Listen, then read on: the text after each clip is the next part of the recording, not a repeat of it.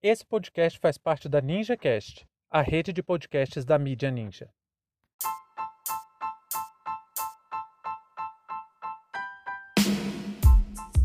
Pobreza menstrual e o veto de Bolsonaro ao projeto de distribuição de absorventes.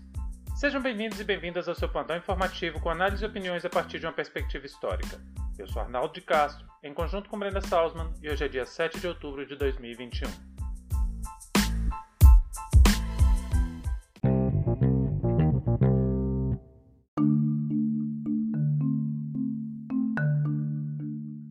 De hoje, mais uma decisão desumana do governo foi publicada no Diário Oficial da União. O presidente Jair Messias Bolsonaro estabeleceu vetos ao projeto de lei que institui o Programa Nacional de Saúde Menstrual, que teve como proponente a deputada Marília Reis, do PT. De acordo com o projeto original de Marília Reis, as estudantes de baixa renda matriculadas em escolas da rede pública de ensino, mulheres em situação de rua ou em situação de vulnerabilidade social extrema, mulheres apreendidas e presidiárias, recolhidas em unidades do sistema penal, e mulheres internadas em unidades para cumprimento de medida socioeducativa teriam direito de receber absorventes íntimos. No entanto, na contramão das mais avançadas discussões jurídicas, Bolsonaro vetou a definição das beneficiárias, alegando que uma lei deve ter caráter universal, igualitário e gratuito. No geral, Todos os artigos vetados demonstram que o governo não tem a intenção de criar políticas públicas que amparem a quem mais precisa, além de também demonstrar sua lógica política que retira a possibilidade de que as mulheres tenham melhores condições de viver e garantir menos desigualdades para executar suas funções, seja no trabalho ou na escola.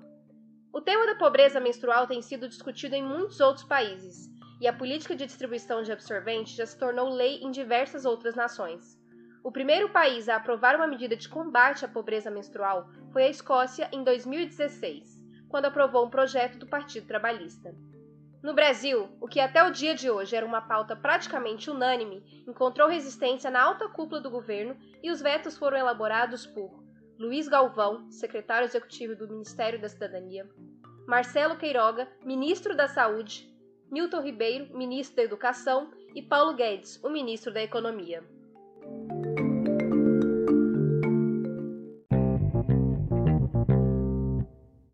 Hoje, uma das nossas ouvintes assíduas, a Lilian, nos sugeriu e cobrou, e tá certa, tinha que cobrar mesmo, que o episódio fosse sobre o caso do veto presidencial.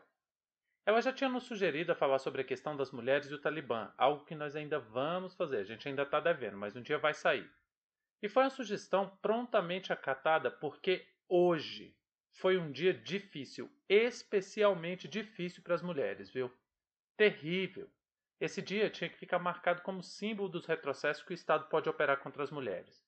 Veja só, apenas hoje, Bolsonaro veta o projeto de higiene menstrual. Logo depois, a Justiça de Santa Catarina absolve em segunda instância por falta de provas o agressor da Mari Ferrer.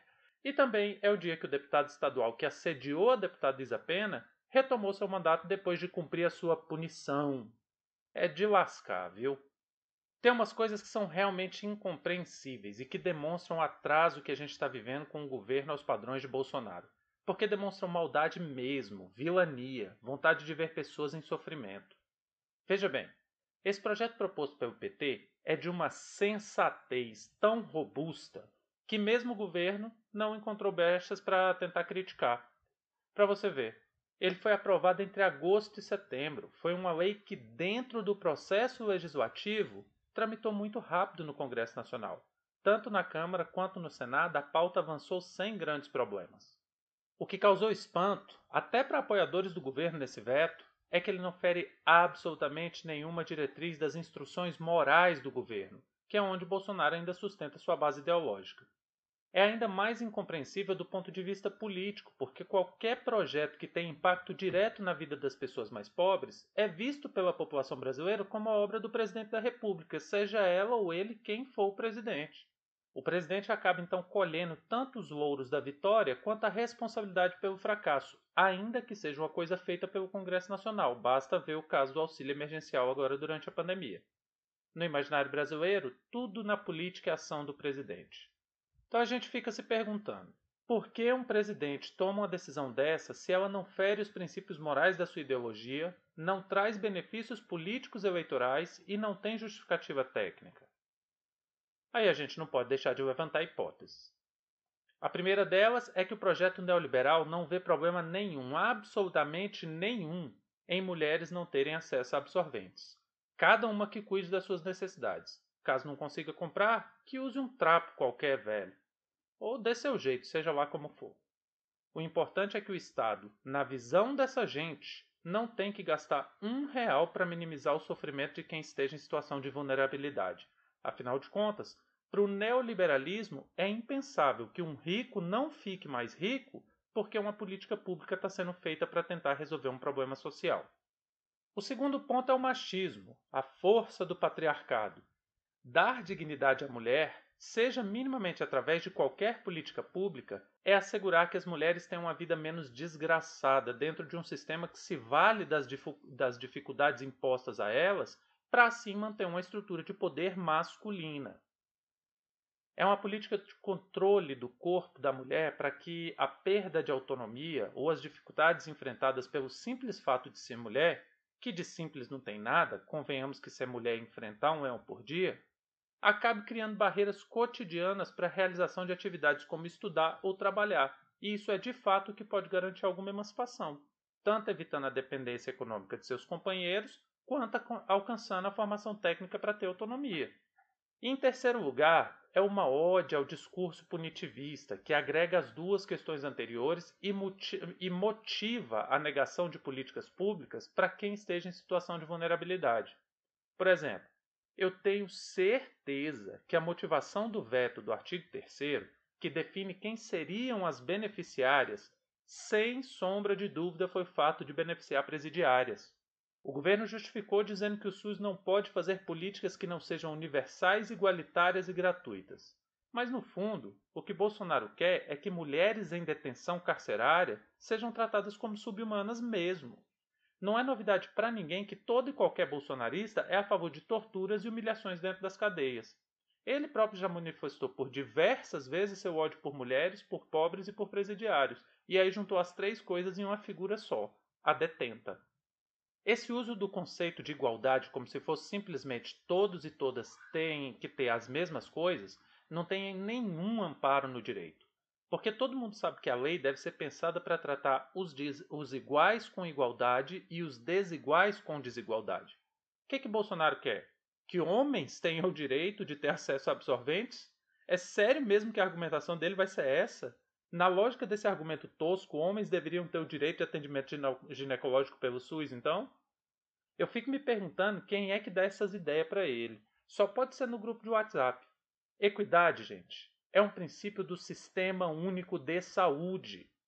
E nada é mais icônico nesse veto do que ver um projeto de lei que partiu de uma questão mundialmente levantada pelas mulheres e que chegou ao Congresso pelas mãos de uma mulher ser vetado por um clubinho de um bando de velhote homem branco que já demonstraram por várias vezes seu desprezo com as pessoas mais necessitadas e não perdem a oportunidade de manifestar seu racismo e seu machismo. O que nós estamos vendo é uma política consciente de criação de barreiras e dificuldades para as mulheres. Olha só, a Sempre Livre, a empresa de absorventes, fez um levantamento de que 28% das mulheres de baixa renda são afetadas diretamente pela pobreza menstrual. São cerca de 11 milhões de mulheres. Vamos lembrar também duas coisas. O tema da pobreza menstrual está intimamente ligado a uma questão de saúde pública. Muitas dessas mulheres foram afetadas por problemas como infecção urinária, cistite, candidíase, infecção vaginal por fungo e infecção vaginal por bactéria. Então estamos falando não apenas do conforto, que não é conforto nenhum, né, gente? Convenhamos, é um direito que tem que ser garantido, de ter acesso a um absorvente. Isso não é um simples conforto. E mesmo que ainda fosse simplesmente um conforto, já seria motivo mais que suficiente para apoiar essa lei. O segundo ponto é que a pobreza menstrual engloba diversos outros assuntos que vão bem além da garantia do absorvente. É um assunto que acaba por levantar questões como desigualdade social, acesso ao consumo de água potável e acesso ao saneamento básico, sem contar que também é uma questão que demonstra a falta de acesso à informação sobre o próprio corpo e a questão da dignidade menstrual. Para terminar, porque já está ficando bem longo, eu vou falar um relato pessoal e porque eu, na condição de homem, defendo prontamente esse projeto. No primeiro ano que eu dei aula na escola pública, eu me deparei com o caso de uma estudante que regularmente, mês a mês, faltava aula num determinado período.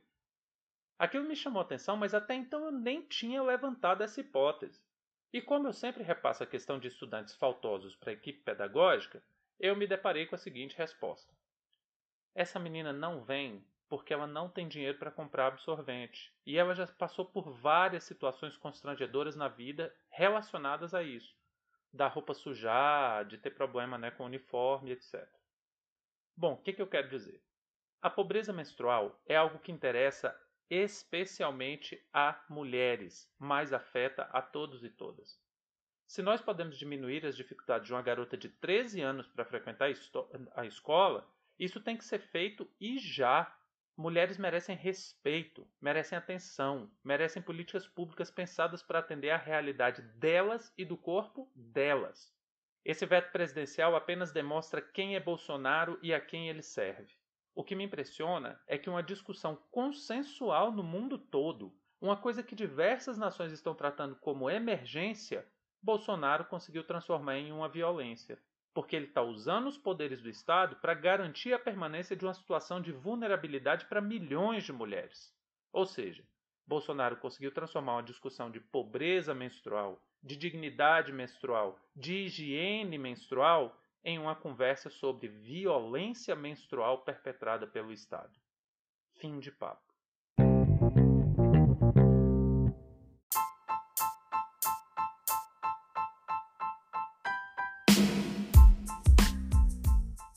Entre tantos fatos que nos cercam e com a velocidade de informações a que estamos submetidos, essa foi nossa escolha para o destaque de hoje. Se você quiser participar do nosso financiamento coletivo, acesse catarse.me história. Muito obrigado a você por prestigiar nosso trabalho e até a próxima.